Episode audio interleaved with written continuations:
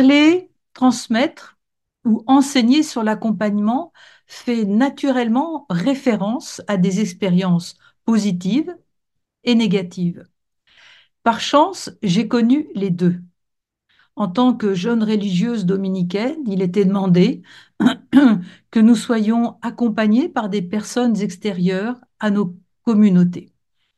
Une de mes premières expériences n'obéissait pas à ces critères et ce fut déterminant par la suite. En effet, la responsable de ma communauté m'a accompagnée spirituellement pendant plusieurs années et ce furent des rencontres de prise de pouvoir, d'emprise, voire même de relations fusionnelles.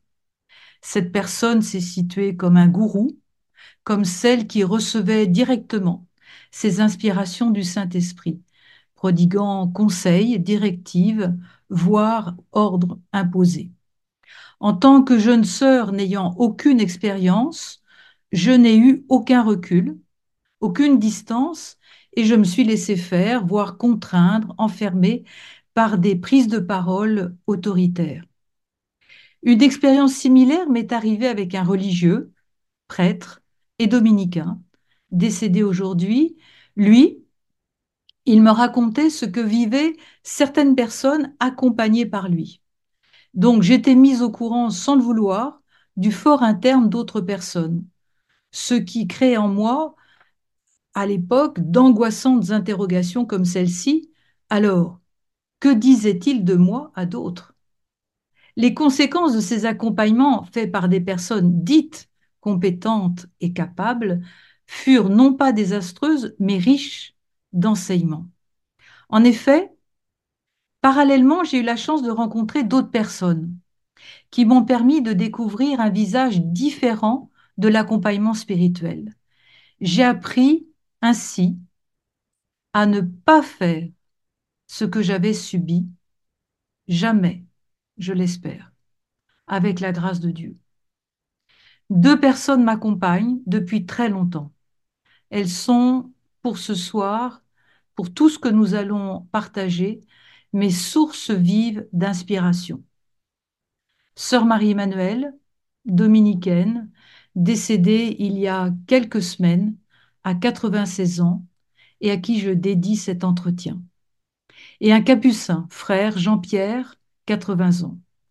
Tous les deux m'ont tout appris en matière d'accompagnement spirituel, sans théorie, sans spéculation, mais dans une bienveillance inconditionnelle, gratuite, dans une écoute profonde et une liberté toujours renouvelée.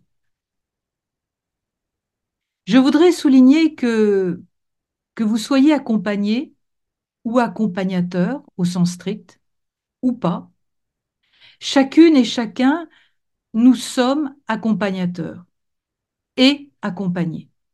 Car les relations humaines nous font marcher et cheminer ensemble. Par exemple, je connais beaucoup d'entre vous qui prennent soin de leur entourage par un téléphone, par une visite, par une lettre. Et par conséquent, l'accompagnement spirituel doit aussi se comprendre dans un sens large et pas seulement dans un cadre institutionnel.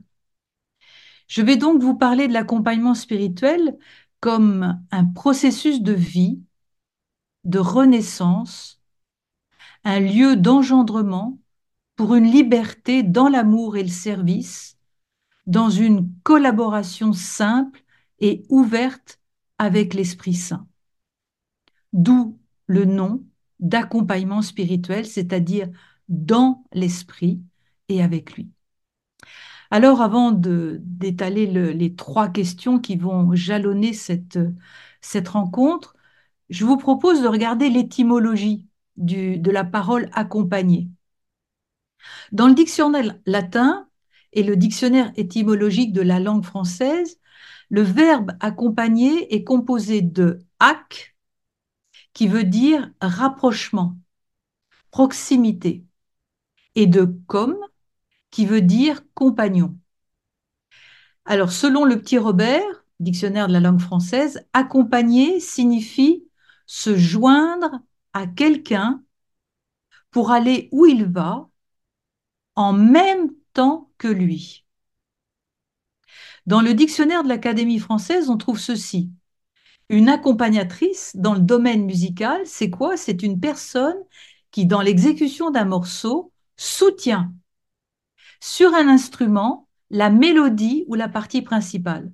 Par exemple, la cantatrice fit son entrée avec son accompagnateur.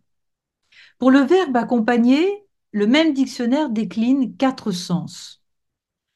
Premier, aller de compagnie avec quelqu'un. On dit par exemple, il l'accompagnera durant tout le voyage, accompagner quelqu'un du regard. Deuxième sens, escorter quelqu'un par déférence, pour le guider, le protéger. Par exemple, ma bénédiction, mes prières, mes vœux vous accompagnent. Troisième sens, agrémenter, assortir, compléter. Exemple, il accompagna son présent d'un mot aimable. Et enfin, quatrième sens, soutenir par un accompagnement, accompagner un chanteur au piano. Alors vous voyez déjà que ces définitions sont très éclairantes. Elles expriment et articulent déjà ce qu'est l'accompagnement spirituel. Je les répète, aller de compagnie, se joindre à quelqu'un pour aller où il va en même temps que lui, guider, compléter et enfin soutenir. Et ces explications nous amènent naturellement à Jésus et à ce que Jésus fait lorsqu'il accompagne ses disciples et ses compagnons sur le chemin d'Emmaüs. Vous voyez actuellement l'image. C'est une peinture qui représente les compagnons ou disciples sur le chemin d'Emmaüs, accompagnés par Jésus. Cette image, elle va être le fil directeur de toute notre rencontre. cette peinture a été peinte par le frère Charbel, moine cistercien de l'abbaye de Rougemont, non loin de Montréal. L'évangile de Saint Luc nous dit ceci, le même jour, deux disciples faisaient route vers un village appelé Emmaüs, à deux heures de marche de Jérusalem. Et ils parlaient entre eux de tout ce qui s'était passé. Or, tandis qu'ils s'entretenaient et s'interrogeaient, Jésus, vous voyez cette ligne transparente, Jésus lui-même s'approcha et il marchait avec eux. Jésus se fait proche d'eux et donc de nous. Il se joint à eux et nous rejoint. Il marche au même pas pour soutenir le chemin et il s'efface. Interrogeons-nous sur euh, différentes questions et ce sera le plan de notre rencontre. Qui accompagne qui dans l'accompagnement spirituel? Quelle définition pouvons-nous esquisser de l'accompagnement spirituel? Deux, pourquoi chercher un accompagnement spirituel? Deuxième question, pourquoi chercher un accompagnement spirituel? Troisième question, comment accompagner? Quelles sont les conditions indispensables d'un accompagnement spirituel? Pour parcourir ces trois questions, nous cheminerons au même pas que celui des pèlerins et des compagnons d'Emmaüs, et nous écouterons d'autres personnes présentes parmi nous. Tout d'abord, le frère et père dominicain Ghislain Paris. Merci d'être là, Ghislain. Et Édouard Chatoff, prêtre assomptionniste au centre Montmartre à Québec. Auparavant, relisons ce passage si éclairant, car nous, nous sommes ces pèlerins, ces compagnons sur le chemin de la vie. Le même jour, deux disciples faisaient route vers un village appelé Emmaüs, et ils parlaient entre eux de tout ce qui s'était passé. Or, tandis qu'ils s'entretenaient et s'interrogeaient, Jésus lui-même s'approcha et marchait avec eux. Mais leurs yeux étaient empêchés de le reconnaître. Ça, c'est notre aveuglement quotidien. Nous ne voyons pas. Jésus leur dit, De quoi discutez-vous en marchant? Alors ils s'arrêtèrent tout tristes L'un d'eux, nommé Cléophas, lui répondit Tu es bien le seul étranger résidant à Jérusalem qui ignore ces événements ces jours-ci. Et il leur dit, quels événements? Ça, c'est l'intérêt de Jésus pour tout notre quotidien. Il nous accompagne dans tout notre quotidien. Quels événements Ils lui répondirent ce qui est arrivé à Jésus de Nazareth. Nous, nous espérions que c'était lui qui allait délivrer Israël. Mais avec tout cela, voici déjà le troisième jour qui passe depuis que c'est arrivé. Ça, c'est notre découragement face aux imprévus et aux épreuves. Quelques-uns de nos compagnons sont allés au tombeau et ils ont trouvé les choses comme les femmes l'avaient dit. Mais lui, ils ne l'ont pas vu.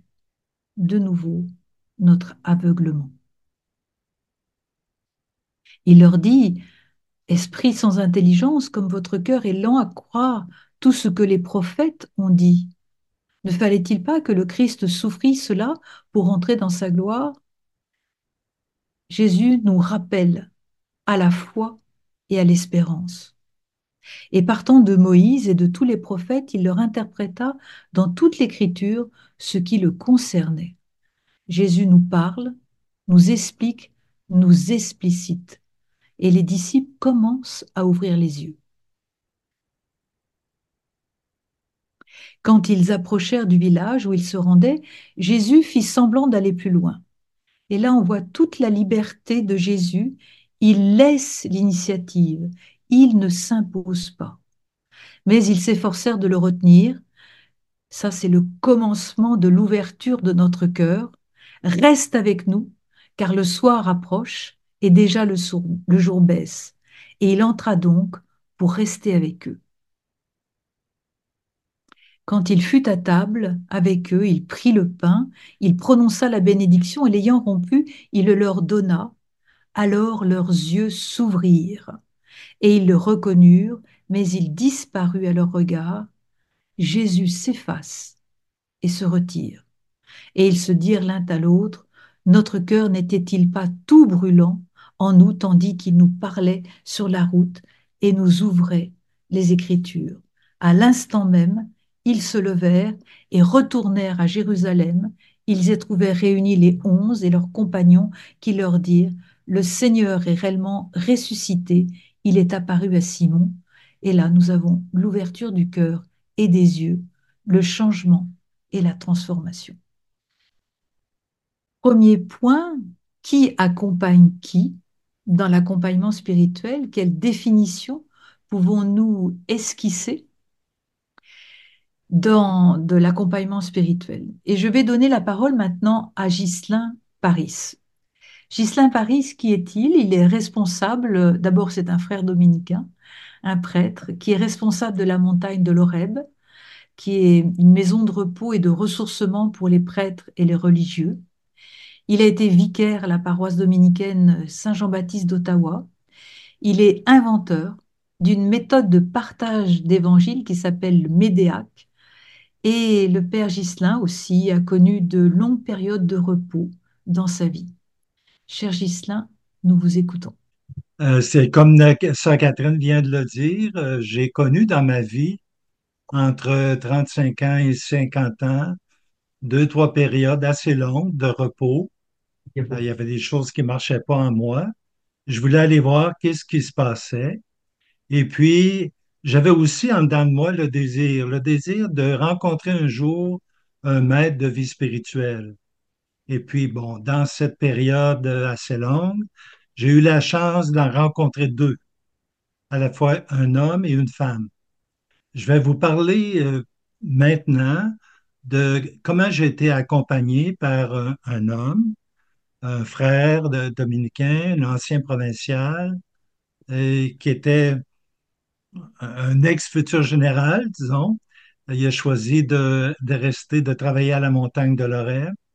Et puis, c'est un frère qui avait une formation en psychologie, mais sa manière d'accompagner, c'était vraiment une démarche spirituelle, d'être avec nous et puis de nous accompagner tout, tout du long.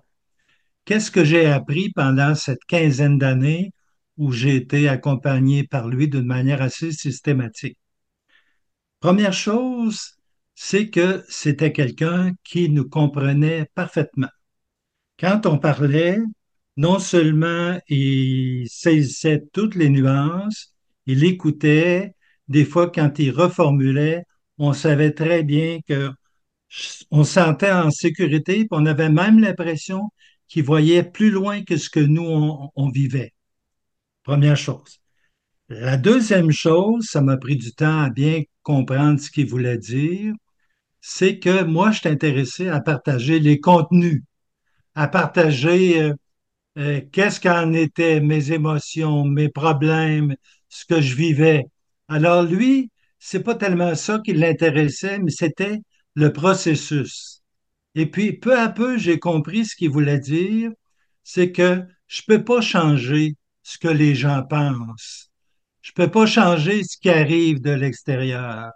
Je peux pas changer les événements qui me sont imposés. Ça, sur quoi je peux travailler, ce que je peux changer, c'est ce qui se passe en dedans de moi.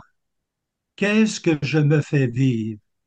Et puis, il nous habituait la foi, la confiance en Dieu, mon lien personnel avec Jésus peut m'aider à faire du ménage en dedans de moi, peut m'aider, pouvait m'aider à retrouver la paix, à surmonter des épreuves, à mûrir. Ça, c'était très important. Et puis aussi, son accompagnement m'a habitué à saisir, c'est-à-dire à être attentif à mon processus personnel de créativité, c'est-à-dire comment je suis, quels sont mes talents, comment je les mets en œuvre, qui je deviens à ce moment-là, et puis quelle est ma manière de faire. Pour illustrer ça un petit peu, je fais de la cuisine, j'ai fait des meubles, euh, bon, n'importe quel travail que je fais, je fais de la pastorale, j'accompagne un groupe, j'ai toujours la même manière de le faire. Des fois, quand je suis avec des gens, ça a plus de conséquences si je les brise ou si je les, je les heurte. Mais quand c'est, euh, par exemple, euh, une plaquette de bois ou une planche à casse, c'est tout. Tu sais. Alors, j'ai appris peu à peu à, à me connaître, à me voir venir, à maîtriser ou à m'habituer aux dons que j'avais. Et puis ensuite, de telle sorte que je peux me donner au Christ dans l'Église en toute lucidité ou en toute appropriation de moi-même. C'était pour moi quelque chose d'extrêmement important, peut-être le fruit le plus beau de l'accompagnement que j'ai vécu avec lui. Et en finale, je m'arrête un peu ici, euh, ce que j'ai trouvé aussi, j'ai appris la différence entre l'efficacité et le mûrissement. On veut être efficace, on veut produire, on veut faire plein de choses, on veut réussir, on veut faire vivre des choses aux autres. Hein? Mais moi, ce que j'ai appris, c'est que le fruit, il est d'abord intérieur. Le fruit, il va mûrir en dedans de moi avec le temps. Et puis, parce qu'il mûrit en dedans de moi avec le temps, il va produire des petits à l'extérieur, chez les autres. C'est ce que j'ai appris de plus fondamental, de plus éclairant avec euh, Georges. Voilà, je m'arrête pour l'instant, puis plus tard, je reviendrai pour dire un peu comment j'accompagne. Merci, merci Ghislain pour, euh, ce que tu viens de nous partager, parce que c'est l'expérience qui fait que qui fait l'accompagnement aussi. Alors voici euh, le plan de cette d'abord cette première le plan de cette première question qui accompagne qui dans l'accompagnement spirituel? Quelle définition? Est-ce un chemin, un éveil, une libération, un passage, un regard nouveau, une prise de conscience et une collaboration avec l'Esprit Saint? Alors, commencer par euh, l'épisode des compagnons d'Emmaüs euh, nous dit simplement une chose. Jésus est le premier accompagnateur. Il chemine avec nous dans nos découragements, dans nos abattements, dans nos doutes, dans nos interrogations. L'épisode souligne aussi l'importance de la parole de Dieu, que sa parole est un repère et un guide. Dans notre vie à tous, qui que nous soyons, Jésus se tient à nos côtés, quoi qu'il arrive. Et dans le souffle esprit, il est écoute inconditionnelle, consolation, soutien, réconfort, discrétion et effacement. L'accompagnement spirituel, c'est d'abord un chemin à parcourir. Un chemin parfois sinueux, semé d'embûches, de chutes, d'imprévus. Par conséquent, être accompagné sur ce chemin signifie une mise en route, une marche, un redressement qui invite nécessairement à ne pas rester assis sur le bord du chemin. Et après cette mise en route sur le chemin, l'accompagnement va éveiller, comme on l'a entendu avec Ghislain, et réveiller le cœur et l'esprit. C'est un éveil, une ouverture des yeux pour sortir de l'aveuglement. Les disciples, on l'a vu, ne reconnaissent pas le Christ. Ils sont dans l'incapacité de voir ce qui leur est donné. Ils sont aveugles et aveuglés. Or, l'accompagnement spirituel est toujours une invitation progressive et toujours à recommencer à sortir d'un certain aveuglement. Causé par quoi? Par des raisonnements, des croyances, la volonté de tout contrôler, l'égocentrisme, la certitude illusoire de tout savoir. Il s'agit de sortir d'une autoréférence personnelle et du subjectivisme. Progressivement, dans l'accompagnement, la lumière s'infiltre. Elle provoque une brisure, voire un éclatement, une déflagration qui va permettre une autre vision. Les yeux s'ouvrent sur une réalité et connaissance nouvelle. Et de l'accompagnement est donc une prise de conscience d'une présence toujours renouvelée et imprévue de l'Esprit Saint, un Esprit Saint qui nous relève, qui nous révèle, comme on l'a entendu avec Ghislain, qui nous libère pour plus de créativité, qui nous transforme et nous fait entrer dans un autre positionnement, une autre posture intérieure, comme on l'a vu pour les disciples d'Emmaüs, qui à la fin partent vigoureusement, joyeusement annoncer la résurrection et la vie. Je voudrais faire une, une grande euh, euh, éclaircissement. Il est important de saisir la différence entre une démarche thérapeutique et l'accompagnement spirituel. La psychothérapie engage la personne dans un processus de mise à nu et d'exploration de ses complexités psychologiques. La finalité n'est pas la même. La psychothérapie n'a pas pour but la rencontre ou la visitation de Dieu dans nos vies. Elle permet une rencontre, oui, voire une réconciliation de nous avec nous-mêmes et peut permettre, oui, un accompagnement spirituel plus fécond, grâce à une meilleure connaissance de soi. Car connaissance de Dieu et connaissance de soi vont toujours de pair. L'écoute du thérapeute se fonde sur sa science, sur sa pratique. Il mettra en œuvre celle-ci pour nommer les refoulements, permettre un travail psychique de réélaboration. Et ce travail avec le psychologue peut aider à comprendre, à nommer son propre fonctionnement psychique et ce faisant, nommer les lieux d'emprisonnement, d'enfermement pour être libéré. C'est pourquoi la psychothérapie assainir le terrain psychologique, procurer un repos, un certain repos, quant à des souffrances psychiques intenses. Mais elle ne conduit pas au Dieu de Jésus-Christ, car ce n'est pas son but. Pourquoi assistons-nous aujourd'hui à une telle demande pour l'accompagnement spirituel?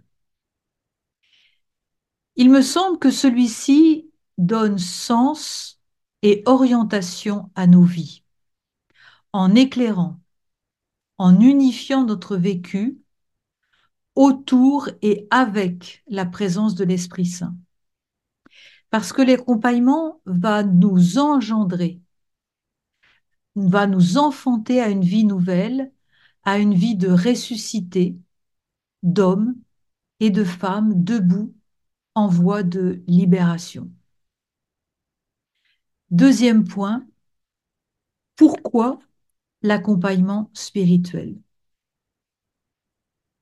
Pour faire le bien, mais pas seulement. Pour faire le bien et bien le faire. Car souvent nous avons une absence de vision ou bien une assédie collective et, et pour cela on a besoin d'une reconnaissance de sa vulnérabilité. Aussi parce que l'agir de Dieu est déconcertant, il fait jaillir l'étincelle de vie et il nous permet de recontacter avec le Père. Pourquoi l'accompagnement? Parce que parfois, la cécité intérieure est tellement forte que nous prenons conscience que cet aveuglement peut être destructeur pour nous-mêmes et pour notre entourage. Face à ce jaillissement d'une petite lueur imprévisible, nous voulons sortir de l'illusion, de l'imaginaire, sortir d'une forme d'erreur ou de mensonge, voire d'idolâtrie, et la demande d'un accompagnement spirituel prend toute sa raison d'être. D'autres fois, c'est l'agitation, la frénésie du quotidien ou l'abrutissement de la routine, de l'habitude, qui nous font mesurer la perte de l'orientation quant à nos priorités. C'est ce qu'on appelle une forme d'assédie collective, c'est-à-dire une perte de goût, de saveur, d'ancrage face au sens de la vie. Et pour retrouver une vie accomplie, une vie donnée, une vie pleine, le face-à-face avec une personne d'expérience peut nous aider à déchiffrer les mouvements de l'Esprit Saint dans le quotidien. Le monologue intérieur enferme aussi et ne permet pas de résister et de faire face à l'aveuglement, à la sédie, à notre penchant naturel égoïste.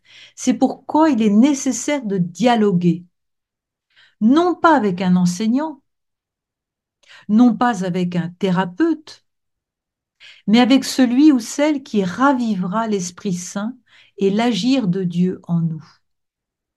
Saint Paul rappelle N'éteignez pas l'esprit. Et de son côté, André Louf, ce moine bénédictin qui a beaucoup écrit sur l'accompagnement spirituel, explique Le plus souvent, nous ne savons pas reconnaître les interventions de Dieu. C'est encore pourquoi nous avons besoin d'aide extérieure, surtout lorsque l'action de Dieu semble contrecarrer la nôtre. Plus il faudrait ralentir le mouvement et même nous arrêter, et plus nous nous démenons comme des forcenés. Je pense qu'ici, beaucoup de gens peuvent se retrouver. Car l'agir de Dieu nous déconcerte étrangement. Avant de se transformer en roc, sur lequel il nous faut bâtir en beaucoup plus solide, nous dit encore André Louf, il est scandale et pierre d'achoppement, car c'est finalement la seule puissance de Dieu qui nous permet, infirme que nous sommes, de tout entreprendre en celui qui nous réconforte. Et donc l'accompagnement, c'est un dialogue. Un dialogue qui s'établit entre deux personnes. André Louf continue en décrivant ce dialogue. Il dit deux êtres se font face l'un à l'autre et sont appelés à faire un bout de chemin ensemble. Entre ces deux êtres, un événement doit avoir lieu. Cet événement ne consiste pas dans un savoir à délivrer, ni même dans un conseil à donner. Cet événement sera plutôt une étincelle de vie qui doit jaillir de l'un à l'autre. Et il ne s'agit pas de n'importe quelle vie, dit-il encore, mais de la vie même de Dieu, la lumière et la force de son esprit. Georges Bernanos écrit dans le journal d'un curé de campagne phrase un peu terrible Il est plus facile de se haïr que de s'aimer. Il écrit ceci Il est plus facile que l'on croit de se haïr, la grâce est de s'oublier.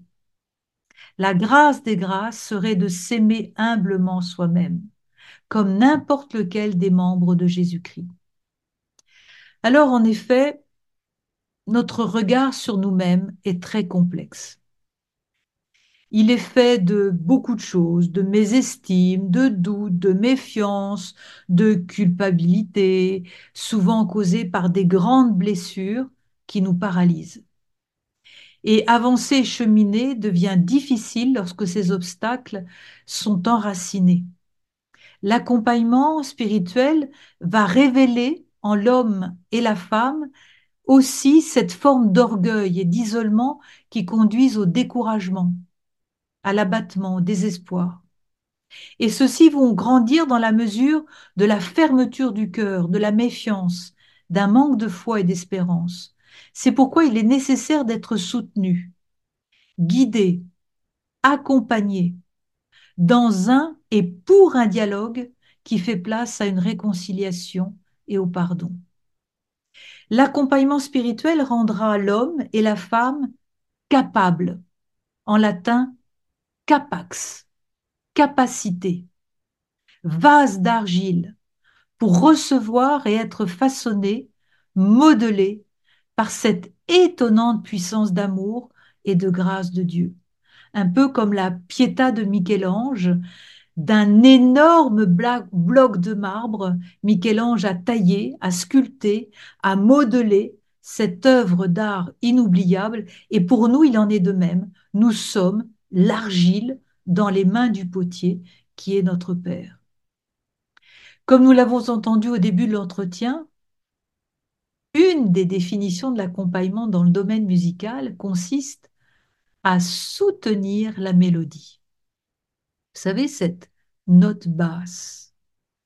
Reprenant cette image pour l'accompagnement spirituel, celui-ci va permettre de trouver la note juste dans la collaboration avec l'Esprit Saint. Parce que souvent, nous ne sonnons pas juste. Notre quotidien ne vibre pas. Il ne résonne pas. Les relations sont compliquées, disharmonieuses, conflictuel. On sent que l'on n'est ni à la bonne place, ni dans une posture ajustée. Et nous avons besoin de trouver celui ou celle qui va permettre de trouver notre voix, V-O-I-E, et notre voix, V-O-I-X. Et l'accompagnement spirituel permettra de retrouver le contact et l'harmonie avec la grâce de Dieu. La solitude, l'indépendance, l'autonomie sont constructives dans le développement d'une maturité affective et psychologique. Mais dans le domaine spirituel et dans le domaine de l'expérience spirituelle, il est très important de s'en remettre, de s'ouvrir, de dialoguer avec un autre. Dire cela, c'est retrouver l'origine de l'accompagnement spirituel dans la tradition. Saint Antoine le Grand, le grand moine du IVe siècle, nous dit je connais de nombreux moines, disait Antoine, qui, malgré une grande discipline, sont tombés et se sont égarés, car ils n'avaient pas tenu compte de ce conseil. Interroge ton père ou ton accompagnateur, et il te l'apprendra. Et donc, Antoine le Grand suggère qu'une expérience spirituelle sans accompagnement ne va jamais sans risque. Un autre dicton circulait au IVe et Ve siècle. Un moine questionne un père. Et il dit, il y a des frères qui habitent avec moi, dois-je leur donner des ordres? Le père abbé dit, aucunement. Toi-même agis. S'ils veulent vivre vraiment, s'ils veulent vivre vraiment, à eux de voir. Mais le frère reprit, mais père, je leur donne des ordres précis. Poïmène répond, à aucun prix. Sois pour eux un modèle, jamais un législateur. Un autre dicton, emprunté cette fois-ci à la tradition racidique du judaïsme, où un disciple explique comment il lui a suffi de voir son maître attacher sa sandale pour être édifié. Un seul geste a suffi et voilà le message délivré. Je peux dire que j'ai eu cette même expérience avec sœur Marie-Emmanuelle. Il suffisait de la regarder pour comprendre au-delà de ce qu'on voyait. Le guide est bien plus qu'un maître. Il est l'enseignement. Sa vie entière constitue le message. La vie éveille la vie et éveille à la vie avec un grand V. Et l'accompagnateur se prête à ce mystère de vie, non pas avec ce qu'il sait, encore moins avec ce qu'il dit, mais tout simplement par ce qu'il est, et ce qu'il peut donc transmettre au sens le plus fort de ce terme, par la qualité de son être qui rayonne sans même qu'il le sache, et que des mots doivent s'en suivre. Comment accompagner? Je vais maintenant donner la parole au père Édouard Chatoff, qui va nous entretenir sur cette question. Édouard Chatoff, c'est un prêtre, membre des Augustins de l'Assomption, d'origine russe. Il a vécu en France, en Angleterre, en Roumanie, avant de venir au Canada. Il est passionné par la parole de Dieu, l'histoire et l'art. Il est auteur d'un livre, Un pèlerin russe au XXIe siècle, que je vous conseille de lire, publié chez Mediaspol. Il dirige le centre Culture et foi au Montmartre à Québec depuis 2010 et il est chroniqueur à Radio Ville-Marie. Je, vous, je lui donne maintenant la parole. Écoutons-le. Merci beaucoup, sœur Catherine. Bonjour à toutes et à tous. Je suis assez euh, touché par cette euh, demande et en même temps, je vais parler avec toute réserve de ne pas tout dire. En étant celui qui est accompagné, mais aussi celui qui accompagne dans certaines situations et certaines personnes, l'accompagnement était et reste toujours pour moi un défi. Parce que l'accompagnement spirituel, c'est le compagnonnage du cœur à cœur des sanctuaires de conscience où rien ne doit être brisé, mais tout doit être intégré et transfiguré. Alors, c'est représenter toujours un défi et une inquiétude mais un jour, j'ai trouvé la source de mon inspiration pour l'accompagnement que j'aimerais vous partager. Cette source d'inspiration se trouve dans une lettre de notre fondateur, fondateur des Augustins de l'Assomption, le père Emmanuel d'Alzon, qui a écrit à sa fille spirituelle, sœur Marie-Eugénie Mieret de Brou, fondatrice des religieuses de l'Assomption, une congrégation qui s'est dédiée à l'éducation des jeunes filles et aujourd'hui assure l'enseignement mixte. La lettre qui m'a inspiré est d'une fraîcheur et d'une exactitude, même s'il a été écrite le 10 décembre 1840. Marie-Eugénie de Jésus demande au père d'Alzon de devenir son accompagnateur spirituel. À l'époque, on disait son directeur spirituel.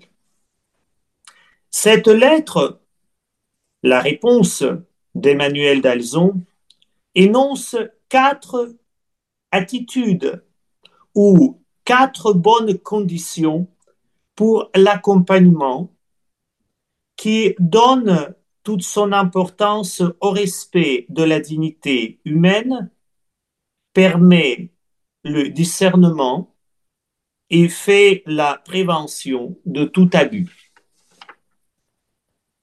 D'abord, je vais citer une phrase du Père d'Alzon telle qu'elle est écrite et donner juste quelques réflexions.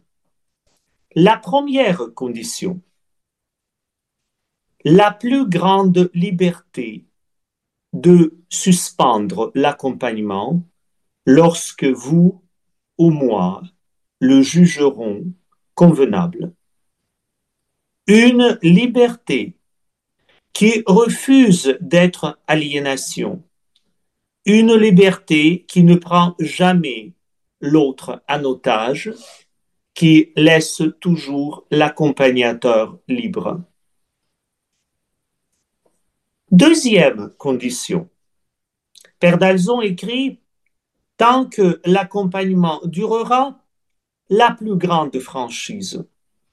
Je l'entends en ce sens que lorsque vous ne voudrez pas me parler de quelque chose, vous me direz que vous ne voulez pas me parler sur ce point. Cela me suffira. Et je vous promets de ne jamais aller au-delà. Le père Dalzon dit que cette condition est très importante. Pas de violence pour forcer des choses. Pas de révéler ce que l'autre n'est pas encore prêt à dire. D'une certaine manière, le père Dalzon dit que l'autre, Dieu, mon prochain, ou peut-être même moi-même, on doit avoir la possibilité de se révéler, advenir au monde et non pas subir un interrogatoire, peu importe même les meilleures conditions ou les meilleures intentions. Troisième condition. Le Père Dalzon écrit la résolution de ne jamais craindre de me blesser comme aussi de votre part la conviction que je ne vous parlerai jamais qu'en présence de mon crucifix. Et je fais un écho ce que sœur Catherine disait. Il me semble que Père Dalzon dit Jésus est le premier accompagnateur. Donc, on peut énoncer les choses avec la franchise. Ce n'est pas étaler les états d'âme, mais on peut dire d'une manière raisonnable et raisonnée avec la franchise et de ne pas avoir la crainte. Il ne s'agit pas de se valoriser ou de valoriser l'accompagnateur. D'être sympa ou faire paraître l'accompagnateur d'être sympa ou ce que dans nos sociétés on appelle d'être gentil. Il s'agit d'ouvrir les yeux, écouter et rechercher ce qui est vrai, bon et beau. Le père Dalzon, d'ailleurs, dans cette condition, ajoute une phrase. Je pourrais me tromper, mais précisément, la franchise et la liberté mentionnées plus haut sont des gardiens de ce point contre les abus. Quatrième condition, le père Dalzon écrit ce que vous avez déjà compris être nécessaire, toutes les précautions de prudence pour que vos lettres ne tombent entre les mains de personne. Il faut préciser que euh, la distance qui euh, existe dans cet accompagnement est de 500 km. Lui, il se trouve à Nîmes, au sud de la France, et elle se trouve à Paris. Donc, ils s'écrivent trois fois par jour nous avons 14 000 lettres de leur correspondance. Alors, c'est peut-être le point le plus délicat pour nous à entendre. Il s'agit bien de comprendre que prudence, ce n'est pas la cachotterie, la peur ou la lâcheté. Ce n'est pas mettre les choses sous le couvercle. C'est précisément le discernement dans le partage avec les autres c'est le respect de forts internes de préservation de discrétion. Alors, tout cela amène que discernement qu'on fait à partir de ces quatre points amène un changement de Dieu sous le regard et avec l'aide de Dieu. Dans la troisième condition, c'est bien mentionné, je vous parlerai sous le regard de mon crucifix en fait. Quand le père d'Alzon en 1840 a accepté d'accompagner Marie-Eugénie, il a dit cette phrase Ma fille, je ferai de vous une sainte. En 2007, le pape Benoît XVI a canonisé Marie-Eugénie Méré de Brou comme une sainte et modèle pour l'Église universelle.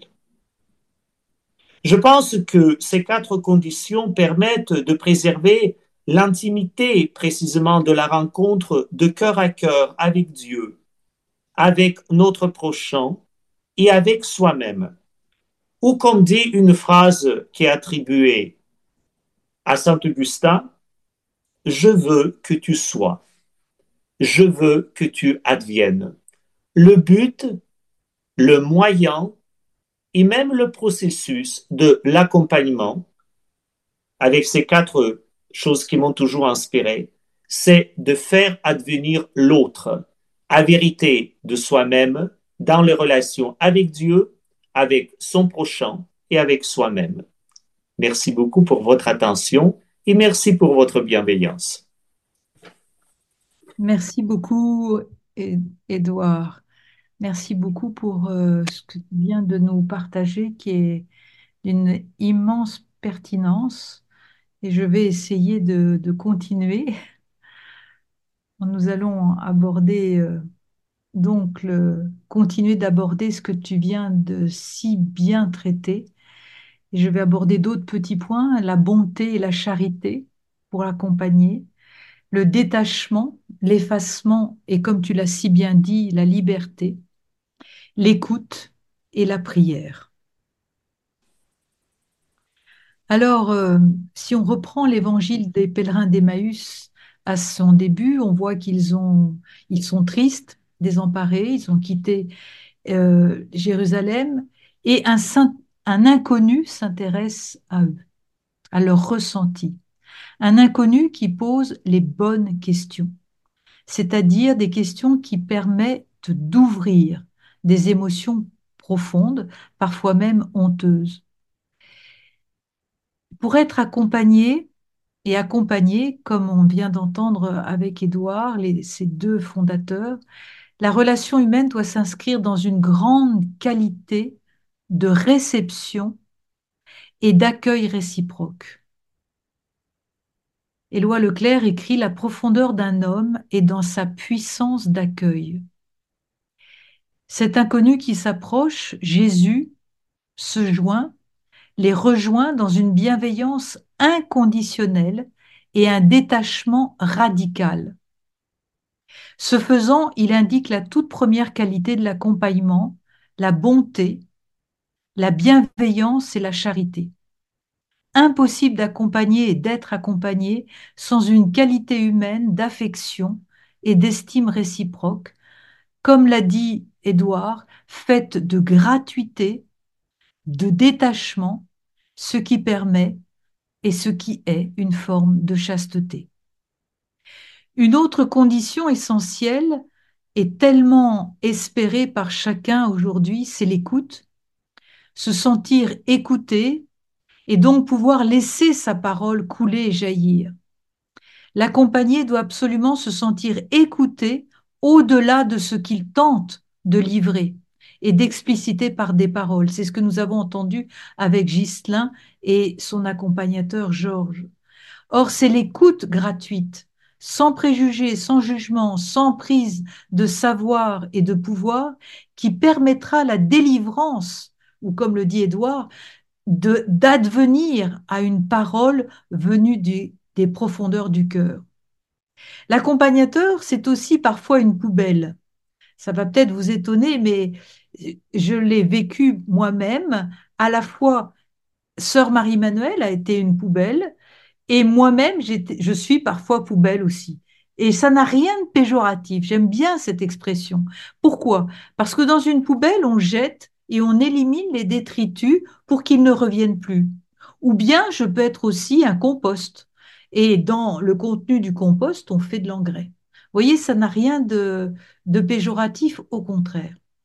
Celui qui écoute doit ouvrir les oreilles à l'Esprit Saint qui fait jaillir une parole inattendue.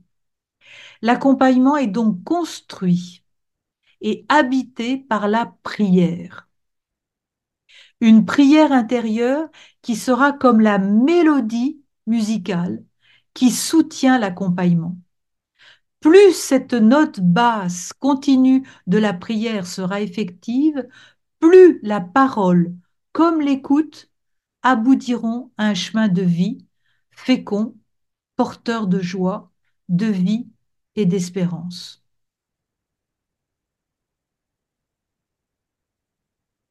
Je termine ce troisième point. L'accompagnateur ne peut accompagner que dans la mesure où d'une part il est accompagné et pas que par l'Esprit Saint. Condition quasi indispensable. L'accompagnateur doit se connaître, connaître ses fragilités, ses failles et ses limites. Voici ce que disait sœur Marie-Emmanuelle alors que je lui posais la question. Comment faites-vous, Marie-Emmanuelle, pour aimer chacune de nous sans jugement? Et elle m'a répondu, parce que je me connais et je sais que je suis capable du pire comme du meilleur. Je suis constamment en rapport avec ma misère. L'accompagnateur ne prend pas la place de l'Esprit Saint, il lui laisse la place. C'est une relation qui ne se situe jamais dans le pouvoir ni dans le savoir. En termes positifs, l'accompagnateur comme l'accompagné sont enseignés, enseignables et ouverts à la transformation. Un père de l'Église, Isaac le Syrien, disait Qu'est-ce qui est le plus important?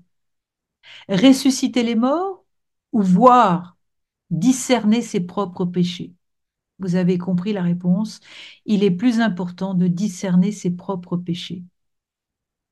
Et lorsque les yeux des disciples se sont ouverts, ils ont été délivrés de leur désespoir, de leur paralysie, la joie qui les habite quand ils partent annoncer, et le signe de ce passage de l'obscurité à la lumière.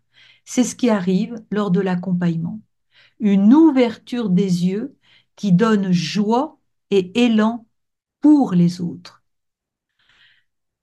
Dans l'évangile, il est question aussi du cœur, comme nous a parlé aussi Édouard. Notre cœur n'était-il pas tout brûlant? Et une des conditions de l'accompagnement nécessite l'ouverture du cœur. Saint Augustin disait du cœur, le cœur, là où je suis, ce que je suis, lieu de l'identité profonde et de la vocation fondamentale. Et donc, on l'a dit, les deux l'ont dit, Ghislain comme Édouard, la relation qui se noue dans l'accompagnement, c'est un dialogue et une écoute de cœur à cœur. Chercher des solutions, donner des conseils, induire un choix ne font pas partie des conditions pour une relation d'accompagnement. La plus grande condition est certainement parmi celles que nous avons entendues, la découverte de l'intériorité, le chemin vers le cœur, afin de vivre à partir de ce lieu de liberté et de joie pour mieux servir et aimer et bien le faire. Je conclus et pour conclure, je redonne la parole au frère Ghislain. Écoutons-le. J'ai une grande responsabilité de conclure. Non, non, t'inquiète pas, je conclurai après. Je veux juste euh, peut-être souligner la même chose qui a été dite plusieurs fois à partir de ma pratique. Alors, quand j'accompagne quelqu'un, euh, comment je me situe? D'abord, la première chose, quand quelqu'un vient, j'ai toujours la certitude que c'est lui qui possède les ressources nécessaires pour vivre ce qu'il a à vivre. C'est lui qui est en chemin. Moi, j'ai seulement à l'aider à défaire ou enlever les obstacles ou encore à lui donner la chance de parler pour qu'il retrouve sa propre dynamique, son propre chemin.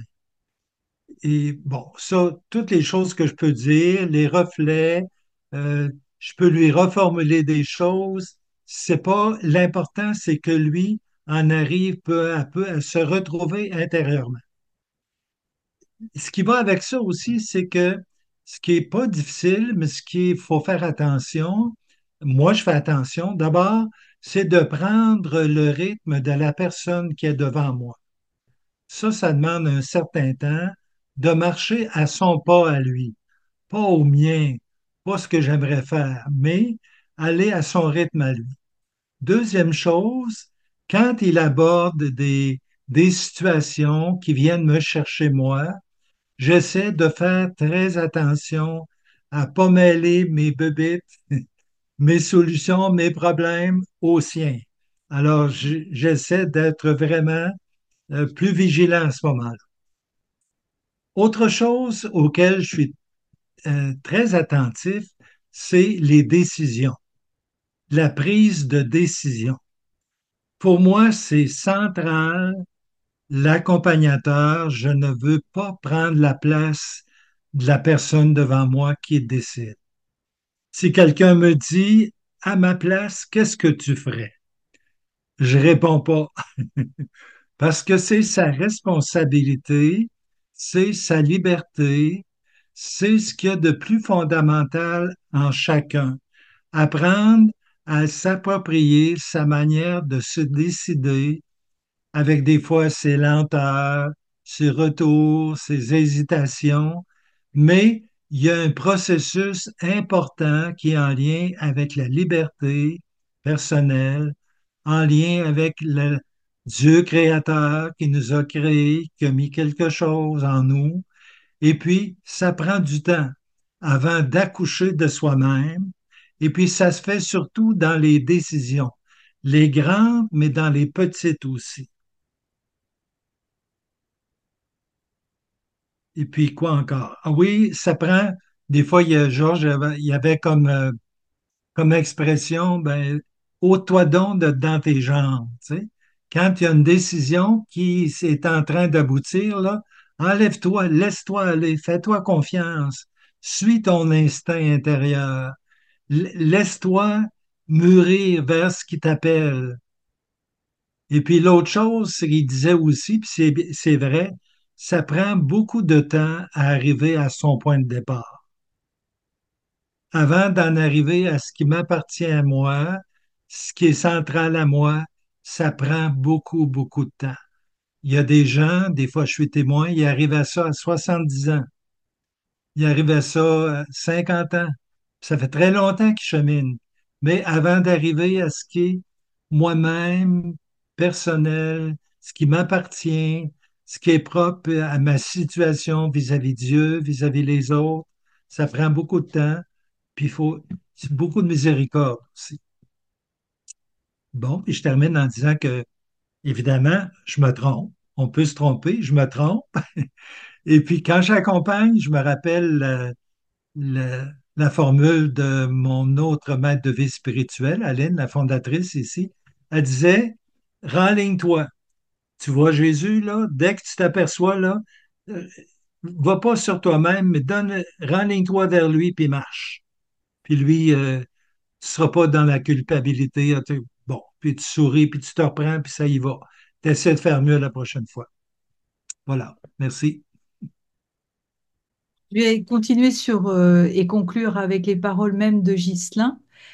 Marche. Alors, on va retrouver cette diapositive.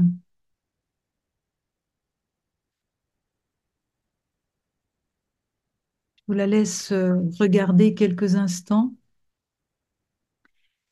Simplement pour, euh, j'ajoute un tout petit commentaire, la représente, parce que c'est étonnant ce que tu viens de dire, Ghislain, parce que sœur Marie-Emmanuelle me disait la même chose, avance. Elle, elle me disait avance. Allez, avance. Quand elle me disait, allez, avance. la, la même chose pour ne pas s'apesantir sur une forme de culpabilité ou autre.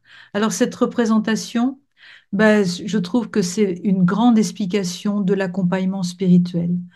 Tous les détails ont leur importance, la marche, l'accompagnement, la proximité du Christ, l'apôtre qui met sa main sur l'épaule de Jésus pour le soutenir et pour un soutien mutuel, et surtout, surtout, cette transparence. La transparence que j'ai vécue moi aussi totalement avec Marie-Emmanuelle et Jean-Pierre qui se sont toujours toujours effacé pour que advienne le meilleur. Une transparence donc dans ce tableau pour révéler, donner à voir une présence qui ne se perçoit que si on l'accueille et que l'on peut ni contrôler ni posséder. Une transparence qui nous parle de l'esprit, insaisissable, invisible et imprévue, mais proche, disponible et vivante.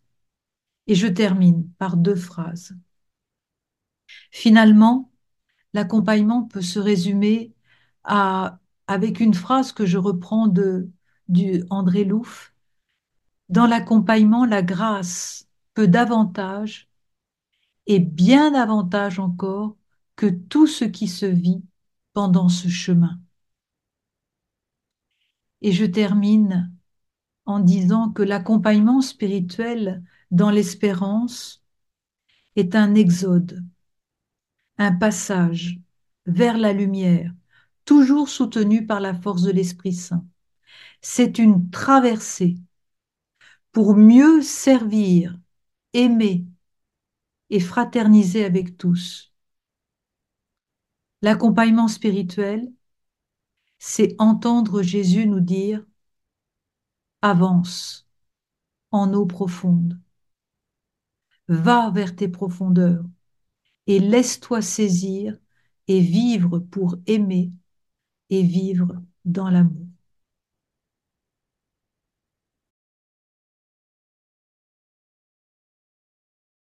Juste pour lancer cette conversation à trois, euh, je, voudrais euh, rebondir sur euh, ce que disait le père Édouard en disant de cette sœur accompagnée par le père d'Alzon,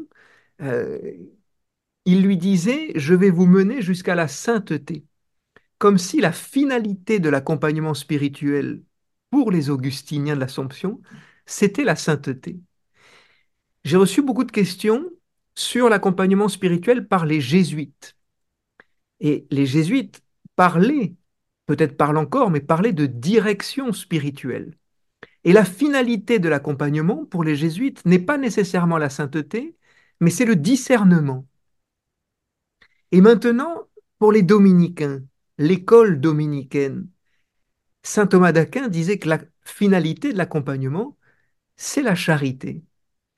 Charité, discernement, sainteté, quelle est la finalité de l'accompagnement? Et y a-t-il plusieurs écoles d'accompagnement et donc plusieurs finalités possibles? Peut-être j'aimerais euh, donner la parole au Père Édouard Chatov, puisque c'est lui qui a parlé de sainteté et même de canonisation. Et puis ensuite, vous vous passerez la parole les uns aux autres, Sœur Catherine et Frère Ghislain, pour converser entre vous. Merci Thomas pour cette belle provocation.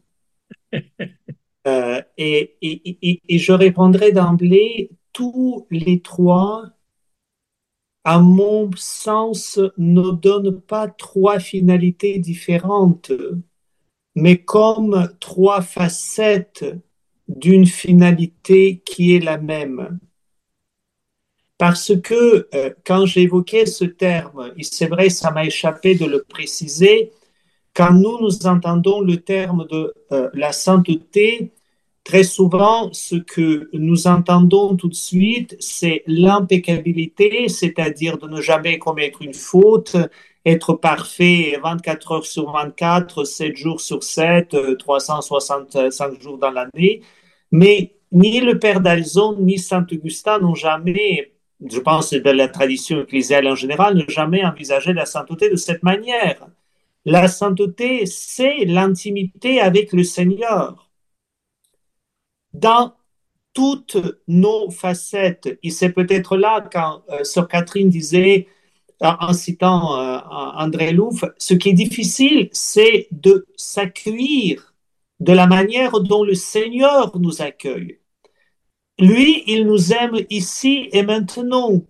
Est-ce que nous, nous pouvons d'ailleurs peut-être aimer nous ici maintenant par cet amour et aussi aimer les autres tels qu'ils sont aimés ici maintenant? Donc la sainteté, précisément, elle préfigure ou elle présuppose le discernement et elle fait aussi l'accompagnement et l'accompagnonnage. Donc je dirais, euh, c'est vraiment les trois facettes de la même réalité. Voilà. Non, je trouve c'est très intéressant les euh, que tu parles, euh, Édouard, des facettes, parce que je crois qu'effectivement, le, euh, moi, j'ai beaucoup aimé ce qu'a dit Ghislain aussi, vous l'avez dit tous les deux, de cette façon d'advenir à soi-même. Je pense que c'est le travail de toute une vie, de, d'être, de, de prendre conscience qu'on est une œuvre d'art, qu'on n'ose pas du tout le, le- on n'ose pas y croire, et, et, et surtout d'être libéré de soi. Je pense que, en tout cas, moi, je l'ai, je suis en marche comme tout le monde, mais mais euh, c'est ce que Sœur Marie-Emmanuelle et Frère Jean-Pierre euh, essayent toujours, c'est-à-dire de euh, continue, avance, marche devant et, et, et tu es accompagné et ne et c'est ce que j'essaye aussi, c'est-à-dire de, de faire que l'autre advienne. Après, j'ai envie de dire, ça va peut-être te choquer, Édouard, mais la sainteté, c'est pas mon problème c'est le problème de Dieu, c'est pas le mien. C'est-à-dire, euh, je sais pas comment dire, je, j'ai pas, je, jamais dire ça à quelqu'un. Ça me semble un peu. euh, par contre, euh, voilà, cheminer avec quelqu'un ou même pas que lui, voilà, c'est ça un peu, et c'est ce que j'ai vécu avec Sœur Marie-Emmanuelle et avec Frère Jean-Pierre. Jean, Ghislain, tu veux dire quelque chose? Oui, évidemment. Ben, en tout cas, advenir, on parle Oui. beaucoup euh, maintenant, bon, de un nouvel enfantement, d'arriver à soi-même. Et puis, il y a quelque chose de très vrai là-dedans. Ça prend du temps. Saint Thomas, il disait, faut être capable, euh, on, longtemps on fait des belles choses, mais peu à peu, faut en arriver à faire euh, avec beauté ou bellement de belles choses. Puis il y a quelque chose comme ça dans le- notre itinéraire spirituel. Aux yeux de Dieu, on est appelé à être quelqu'un et puis, il faut accepter de se mettre en route. Ça prend du temps. Il y a des purifications. Et puis, peu à peu, il, y a des choses qui partent, qui volent. Et puis, il y a, la poubelle. Et puis, mais en même temps, il faut apprendre, ou en tout cas, l'enjeu, c'est d'être à sa place Vis-à-vis lui, vis-à-vis les autres, s'aimer humblement, reconnaître, c'est bien moi, c'est moi ça, je te remercie, je te rends grâce, aide-moi à devenir en- encore plus moi-même. C'est, bon, c'est une autre manière de dire c'est la sainteté, mais je cherche pas à être saint, je cherche à répondre à son appel, je cherche toujours, toujours à le reprendre, à, à- à marcher, à continuer, puis c'est ça le plus important, me semble. Et Mais, mais je... pour reprendre la, Oui. la... Oh, pardon, Édouard, vas-y. Non, vas-y, Catherine. Pour reprendre la tradition dominicaine, moi, je voudrais reprendre d'abord, je voudrais faire le lien avec Brigitte Quintal, avec sa conférence sur la consolation, puisqu'on disait de Dominique qu'il était un consolateur.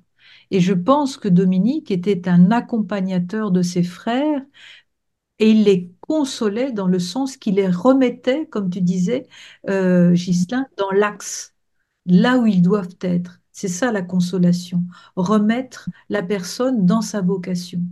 Et puis, j'ajouterais, toujours dans la, la tradition dominicaine, Maître Eckhart. Maître Eckhart, qui, pour qui la vie spirituelle, c'est la naissance de Dieu dans l'âme. C'est exactement, c'est ça, l'accompagnement, c'est de, laisser- de faire advenir la vie de Dieu dans, la, dans une personne. Et en même temps, ça ne nous appartient pas. On est des, des compagnons les uns pour les autres. Oui, Édouard. Évidemment, ça ne nous appartient pas. Et pourtant, dans l'accompagnement, quand on advient à soi-même en présence de l'autre, je pense qu'il y a quelque chose, mais pas dans le registre de venir sans faute, mais précisément l'intimité grandit et Dieu peut advenir même plus dans notre cœur. Et cet axe dont Ghislain a parlé et toi tu as évoqué, précisément, elle va s'approfondir.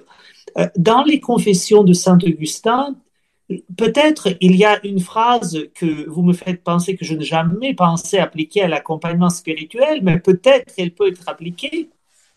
Saint Augustin écrit, quand il fonde donc la communauté, il dit J'ai voulu d'être en compagnie des amis pour ne pas être déçu.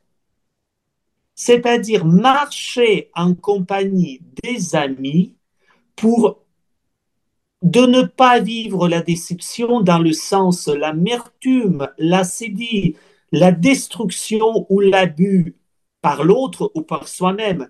Et précisément pour cela, il faut être en face de quelqu'un et l'autre nous fait face. Moi, j'adviens, mais l'autre advient aussi moi, Dieu, je pense, inclus. Oui. C'est sûr qu'il y a différentes manières d'accompagner. Il y a différentes familles c'est bon, on parle de la tradition dominicaine, jésuite, il y en a beaucoup d'autres. Je veux dire, la vie est multiple. L'important, c'est de trouver son chemin. Et puis, quand on est en chemin, moi, ce que je trouve extraordinaire, c'est pas prévu, mais la joie arrive de plus en plus. Mm. Ce qui est étonnant et ce qui est très beau. Mm. Et, je pense, Gislain, vous, vous avez souligné quelque chose d'extrêmement important, je pense, pour l'accompagnement et pour la, euh, la bonne santé de, de la personne et de l'accompagné et de l'accompagnateur. Il ne faut jamais donner les réponses. Jamais prendre les décisions à la place de l'autre. Si vous vous dites un peu, euh, je ne sais, en se retirant, c'est quand on me pose la question, et vous, que faites-vous à ma place? Et moi, je dis, et précisément, je ne suis pas à votre place. Hmm.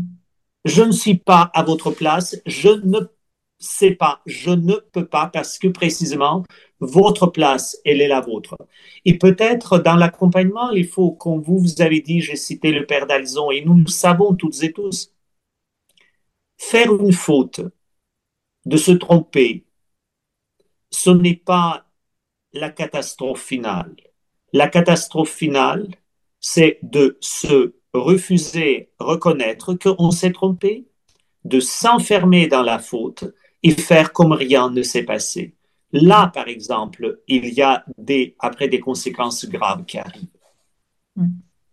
Pour euh, compléter ça, euh, avec une question qui revient souvent au cours de la conférence, Hein, vous parlez que l'accompagnement est source de joie, de liberté. Euh, tout ça est très beau. Mais vous avez aussi parlé de l'accompagnateur comme une poubelle. Mais si on l'entend dans le sens le plus dur, c'est que quand véritablement l'accompagnateur est une vraie ordure, et ça arrive, la question est la suivante, je la lis tout simplement, comment croire encore à cet accompagnement après tous les abus dans l'Église justement dans le cadre de l'accompagnement spirituel? Et la personne qui nous pose cette question et d'autres aussi, c'est dit, la présentation de Sœur Catherine est très inspirante, celle du Père Édouard, celle de Frère Ghislain, euh, est, source de réflexion pour nous. Mais comment faire confiance encore quand on y a tellement cru et qu'on a été trahi?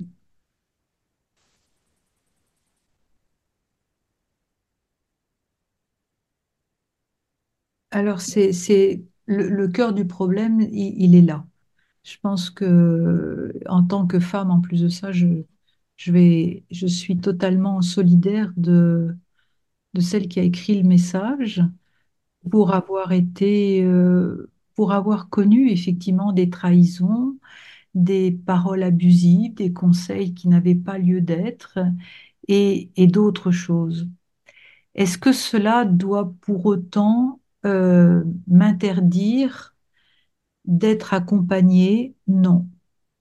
Je sais pas, je pense que chacun, chacune de nous, puisqu'il s'agit en général plus de femmes que d'hommes, nous devons, euh, comment dire, euh, ne pas subir, essayer de ne pas subir.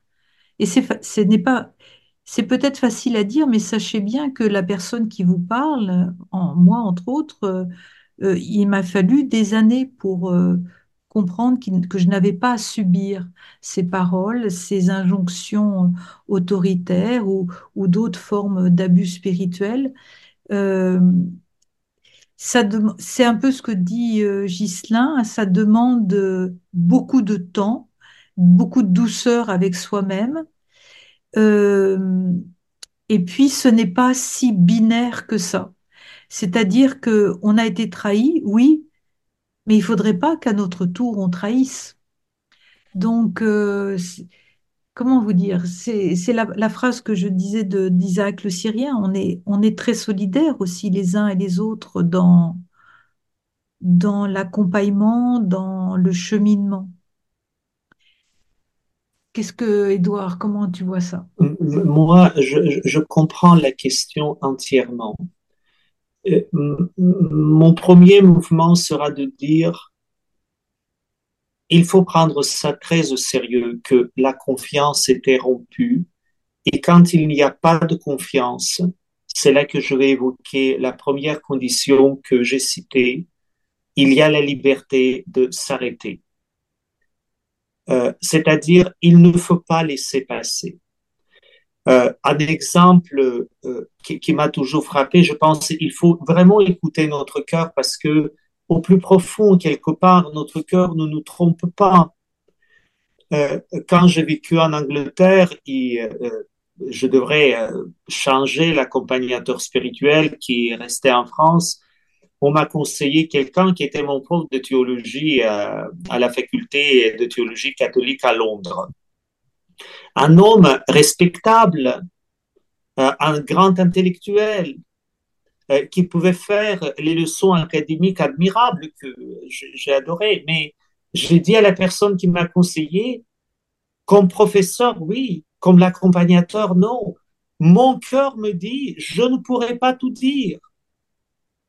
Et donc, nous, nous devons vraiment non pas examiner notre cœur dans tout coin, mais quand il y a des gestes déplacés, les paroles déplacées, quand l'accompagnateur commence à prendre les décisions, ou même quand il a pris la, la première décision, c'est peut-être sérieusement, il faut poser la question. En même temps, je pense que toi, Catherine, sœur Catherine, tu dis, il est extrêmement important de nous reconnaître solidaires, c'est-à-dire de ne pas faire tout de suite l'autre un monstre et, euh, euh, disons, un fantôme, mais en même temps prendre les saines distances pour tout de suite discerner. Et dans le cas personnel, je ne l'ai pas évoqué, c'est pas dans ce qui est écrit dans la lettre, et c'est d'ailleurs pour cela, même le fait de faire l'accompagnement est le premier point de discernement. Pour moi, il, il y a une distinction entre les causeries spirituelles, quand quelqu'un me vient de parler, partager son problème, ce n'est rien de péjoratif dans ce terme causerie spirituelle, que je vais aussi écouter, je vais faire presque la même procédure, et l'accompagnement, où je vais tenir la personne dans ma prière personnelle, non pas de temps en temps, mais régulièrement. En ce moment, mes frères en communauté présente et dit, Edouard, tu n'es pas très créatif dans la prière, tu dis toujours, confions en Dieu tous ceux et celles qui se sont confiés à notre prière. J'ai dit, je n'ai pas d'être créatif. Je suis là pour être fidèle dans cet engagement. Et je pense que c'est là aussi. Après, comme on dit, c'est pas nous qui faisons tout. Donc, il faut laisser aussi une part, pas nous, sans se détacher. Mais en même temps, il faut peut-être aussi échanger sur les blessures, partager, de ne pas avoir aussi peur d'entendre quand il y a telle ou telle chose qui nous paraît bizarre dans l'accompagnement, parce que ça permet aussi un autre discernement et peut-être voir non pas les personnes qui sont spécialistes tout de suite de discernement, mais poser la question à quelqu'un qui est à l'extérieur. Mm. Je pense que c'est très important parce qu'il y a solidarité des corps, mais il y a aussi la solidarité de d'être humain et de respecter la dignité. Gislain Je pense que on est habitué dans une société euh, de centre d'achat, on magasine. Euh, me semble que c'est pas un, un, mauvais réflexe que si on a le besoin d'avoir un accompagnateur, qu'on puisse magasiner aussi. Et puis, pas donner la confiance tout de suite, mais il faut que quelqu'un gagne la confiance. Je sais bien qu'il y a eu toutes sortes d'abus, il y a toutes sortes, mais je sais aussi, pour, en tout cas les gens que je rencontre, il y a une soif, il y a un désir d'être guidé, d'être Et puis, il faut pas renoncer à ça non plus. La vie va faire que ben, ça va prendre du temps avant qu'il y ait une espèce de purification générale, là, mais euh, le, le besoin ou la démarche est là. Je sais Mm. pas. Je, Oui. je Moi, je, sais que c'est sérieux, mais en même temps, je rebondis sur ce que tu dis, Ghislain, parce que effectivement, vous êtes très, très nombreux ce soir, et ce qui veut dire qu'il y a une vraie recherche spirituelle. Ça, c'est- elle est là, et il ne faut pas se laisser euh, envahir par, euh, effectivement, c'est sérieux ce qui se passe, c'est très sérieux euh, au niveau de, de l'abus spirituel. Ça, il est hors de question de continuer là-dedans. Mais, et, de, ça n'aurait même jamais dû exister. Mais euh, il y a la soif de Dieu, la soif d'être euh, d'être euh, renouvelé, d'être restauré est plus forte. Et cette soif-là doit, être écoutée, et vous en êtes la preuve ce soir, et nous en sommes la preuve ce soir. C'est que le bien, l'amour est plus fort, c'est la résurrection dans nos vies.